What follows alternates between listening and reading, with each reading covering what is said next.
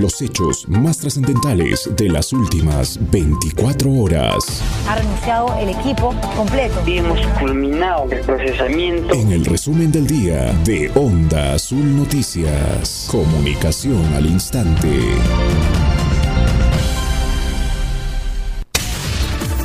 En Carabaya, ronderos pasearon por las calles al presunto asesino de una humilde madre de familia.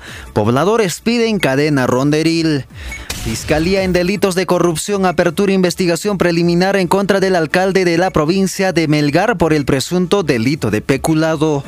En Juliaca confirman que no habrá actividades que propicien aglomeraciones en la fiesta de Cashua de San Sebastián. En Puno, empresas de transporte exigen celeridad en el proceso de investigación respecto al FONCAT Puno. Tras varios casos positivos de la COVID-19, trabajadores de la Dirección Regional de Educación de Puno acuerdan que la atención será virtual. A nivel nacional, Defensoría del Pueblo abre investigación a la Marina de Guerra tras oleaje anómalo en el litoral peruano. Mientras que Contraloría informó que más de 2.300 obras permanecen paralizadas a nivel nacional, las cuales representan la inmovilización de una inversión de más de 22 millones de soles.